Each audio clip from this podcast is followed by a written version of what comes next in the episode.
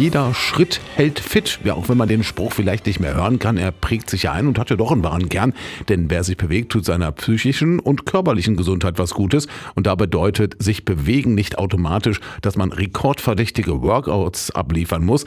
Es reicht auch schon, mehr Bewegung in den Alltag zu integrieren, um die eigene körperliche Aktivität zu steigern.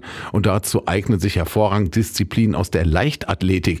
Mehr dazu von Rolf Fiersch, unserem Gesundheitsexperten von der AOK Hameln. Wir haben ja verschiedene Möglichkeiten, uns zu bewegen, Sport zu machen und das betreiben viele die Leichtathletik.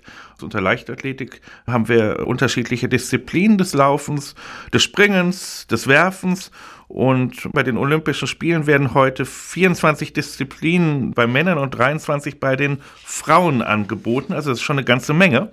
Und wir wissen, Bewegung stärkt also wirklich meine Gesundheit, ob ähm, Herz, ob Blutdruck, also wir haben ganz verschiedene Einflüsse, aber hier haben wir natürlich auch in der Leichtathletik ganz unterschiedliche Sportarten. Ja, und diese unterschiedlichen, unterschiedlichen Sportarten, die haben aber alle eins gemeinsam. Wir haben auch, das muss uns bewusst sein, wir haben auch in der Leichtathletik viele Verletzungsgefahren und da ist es gerade wichtig, um nicht diese Verletzungen zu bekommen, dass wir ein ausgerichtetes Aufwärmtraining haben, damit wir keine Prellungen, Krämpfe oder Zerrungen bekommen dass wir unsere Arme und unsere Beine trainieren. Das ist eine wirklich wichtige Grundvoraussetzung, damit wir diesen Verletzungen ja, vorbeugen können. Und gerade dann, wenn man mit größeren Anstrengungen oder Leistungsspitzen beginnt oder sich vielleicht auch nicht richtig aufgewärmt hat, besteht ein besonderes hohes Verletzungsrisiko. Bei so einem Sprint kann man sich ja vorstellen, wenn ich starte, dann werden gerade die Muskeln auch der Oberschenkelrückseite,